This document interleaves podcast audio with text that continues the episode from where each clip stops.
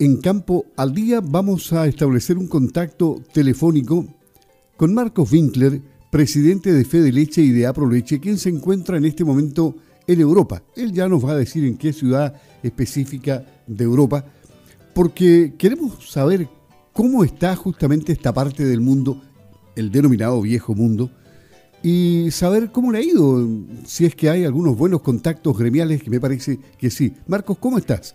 Gusto de tenerte aquí en Campo al Día de Radio Sago y a tanta distancia poder escucharte en forma nítida y clara. ¿Qué tal? Buenos días. Hola, buenos días, Luis. La verdad que muchas gracias, como siempre, agradecido de poder eh, compartir con ustedes, de poder eh, transmitir a través de, de ustedes todo lo que nosotros hacemos gremialmente y todo lo que, trabajamos. Como siempre digo, trabajamos mucho y es importante poder comunicarlo y que toda la gente se entere y, pueda ver efectivamente todo lo, lo, que nosotros gremialmente hacemos. Bueno, en el último tiempo han tenido mucha actividad. No nos olvidemos que acaba de terminar Chile Lácteo y realmente fue todo un éxito, ¿no?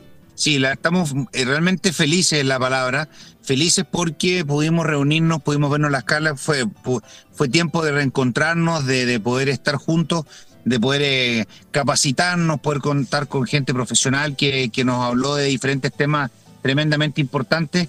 Y por lo tanto, sí, más de 550 personas eh, participaron del evento y, tanto productores como, como la industria, como las empresas relacionadas y nosotros como gremios todos felices y contentos del resultado y de haber estado todos juntos eh, compartiendo alrededor de, la leche. Antes de partir a Europa, y usted ha seguido permanentemente conectado con Chile, el panorama, ¿cómo lo veía usted hacia el término del año 2022, con una inflación galopante, con un dólar que subía y subía y que ahora está sobre los mil pesos. Es decir, escenario complicado, ¿no? El escenario viene complicado ya desde hace un tiempo. La verdad que tenemos distintas aristas que han hecho que el, que el escenario lechero eh, y nacional, digamos, sea complejo.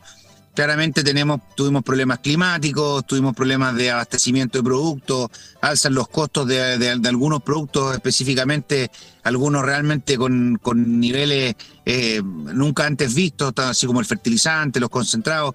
Eh, entonces, la verdad que eh, viene o venía un, un proceso muy complejo y, y, bueno, eso es lo que se está traduciendo hoy día, estamos en la mitad del año ya viviendo esta situación compleja. Ahora, eh, siempre hemos manifestado de que tenemos que tratar de, visualizar y tratar de pasar este momento complejo. Para eso se requiere mucho trabajo, mucho esfuerzo, trabajo en conjunto, todo lo que nosotros como gremio podamos apoyar, que estamos haciendo en, mil direcciones distintas. Así también los agricultores tienen que hacerse asesorar por distintos especialistas, de tal forma de que puedan pasar este momento difícil y puedan, puedan em, podamos todos juntos eh, llegar nuevamente a un ciclo positivo de nuestro mercado. Y saltemos hacia el viejo mundo. ¿Cuáles son los objetivos gremiales que usted tiene en esa parte del mundo en este momento y cómo le ha ido? Cuéntelo. Mira, la verdad que era re importante. Yo siempre he sostenido de que una de las cosas tremendamente complicadas que, que nosotros estamos viviendo es que las informaciones que nosotros tenemos de distintos países eh, no sabemos realmente el nivel, la magnitud de, de, las distintas informaciones que nosotros obtenemos. Por lo tanto, consideré tremendamente importante eh, poder realizar este viaje y poder ver realmente qué es lo que estaba ocurriendo en, el, la zona de Europa con respecto al tema de las siembras, con respecto al tema de los granos, respecto al tema de los costos de producción, el tema en general de todo lo que tiene que ver con con lo que estamos viviendo nosotros como, como país Chile, pero, pero en base a lo que estaba pasando realmente en Europa, porque la, la, catástrofe respecto a, los granos, a los fertilizantes y a los altos costos de, producción de todos los rubros agrícolas a nivel internacional, yo necesitaba poder verlo y poder saber realmente cuál era su magnitud. Realmente, por un lado, puedo decir algo tremendamente positivo y es que en, los, miles de kilómetros que he recorrido, eh, la cantidad de siembras que, hay en, acá en Europa realmente no ha disminuido. Uno puede ver que realmente la cantidad de, mm, de, trigo, por ejemplo, sembrado es, es la misma. Y había que profundizar esas cifras porque no solamente viendo se puede obtener el, resultado, sino que también tuve reuniones, sostuve reuniones con, con diversas personas de algunas empresas locales y algunas empresas internacionales de venta de semillas para poder saber cómo se estaba desarrollando este proceso acá en Europa. Y efectivamente eh, podemos, pude constatar en estas reuniones que, sostuve que el, efectivamente las cantidad de hectáreas sembradas eh, son las mismas, que no ha disminuido el número de hectáreas, pero sí ha disminuido la cantidad de fertilizante que esta gente, que esta gente le, ha, le ha puesto a cada hectárea. Por lo tanto, el resultado que nosotros podemos obtener o esperar en, las, en la cosecha es una producción menor. Entonces, están hablando de un 10 o un 15% menos de producción en las mismas hectáreas sembradas. Por lo tanto, efectivamente, esto hay un problema puntual de eh, producción de granos a nivel de Europa. Como dije, en los miles de hectáreas, o sea, miles de kilómetros, porque he recorrido varios miles de kilómetros ya, eh, la cantidad de siembra es la misma. No, no, hay, no hay ni un metro cuadrado que no esté sembrado.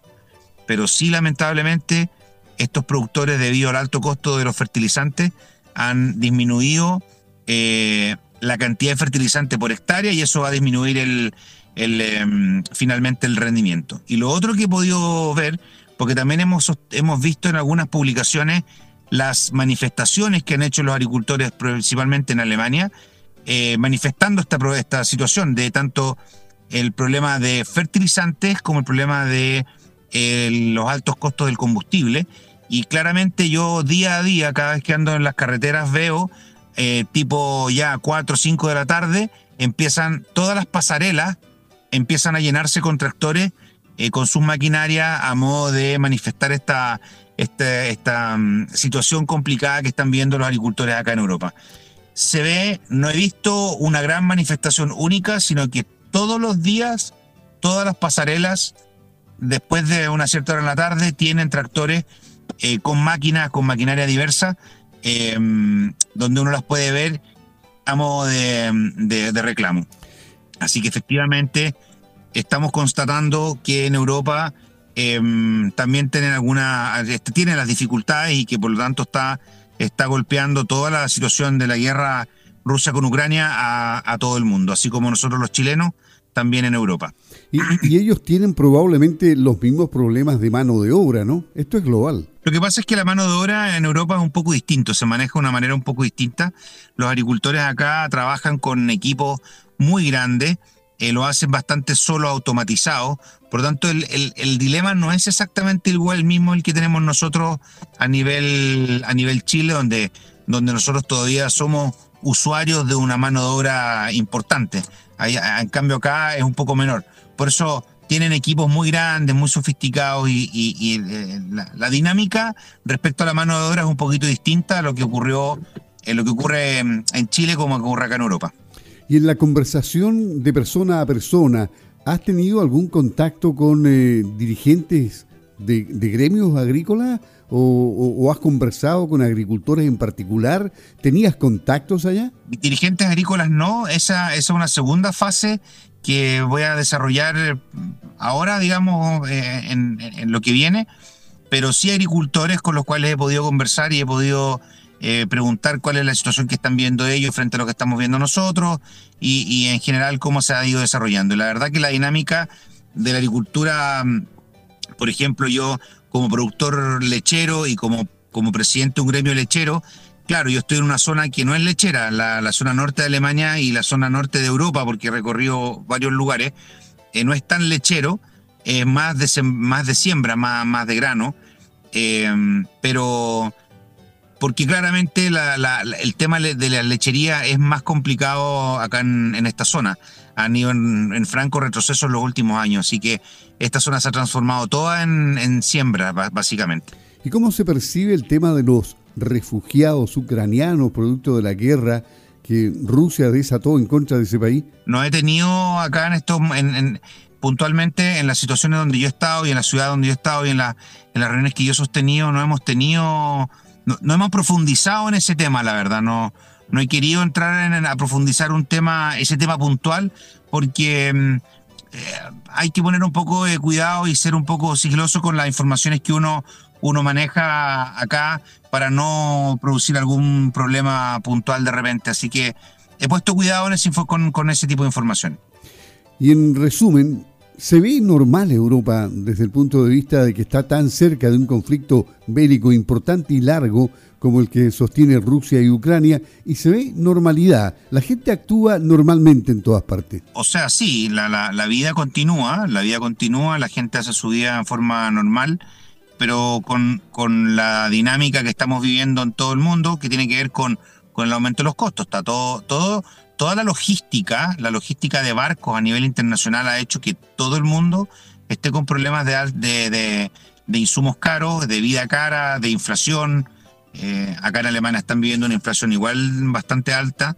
Eh, y es por lo mismo, porque estamos viviendo una situación mundial de inflación. Y claro, y respecto a, esa hambruna que se habla y que la FAO inclusive eh, llama la atención con, con el tema de, la alimentación, que, que, se va a poner complicada, ¿cómo la ves tú? Es una situación muy compleja y eso lo hemos hablado con puntualmente con, todas las autoridades chilenas para, por el lado nuestro, por el caso nuestro.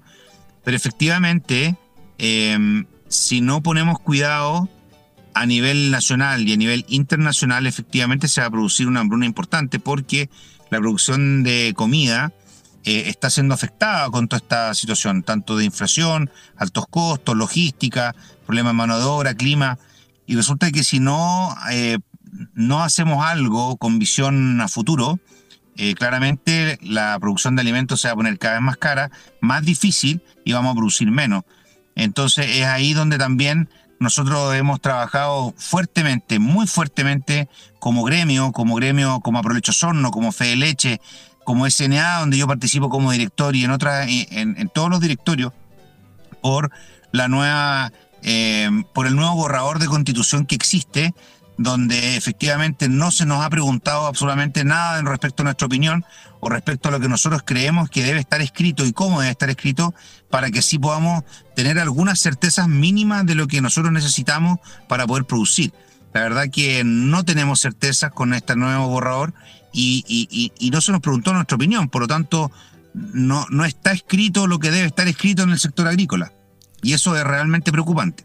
Y finalmente, eh, ¿qué es lo que esperas como resumen final de, este viaje por Europa, como desde el punto de vista gremial? Eh, ¿Qué pasos faltan por realizar? ¿Cuáles son las metas que, tú tienes fijadas al término de esta vuelta por Europa? Lo más, importante dentro de todo mi recorrido por Europa y por, las distintas empresas con las que he estado es tener una comunicación ahora fluida y directa. Antiguamente yo tenía ciertos contactos y ciertas informaciones que, que voy a obtener, pero hoy por hoy, al conocer efectivamente a los agricultores, dónde están produciendo, a las empresas que están relacionadas y a, conocer específicamente cada uno de ellos, tengo una comunicación fluida donde yo puedo, em, donde yo puedo efectivamente conectarme en forma permanente y puedo tener esta visión de lo que está pasando en Chile, más la información que está pasando en Europa, y así ir cotejando, porque además tengamos una, hay una situación que es bastante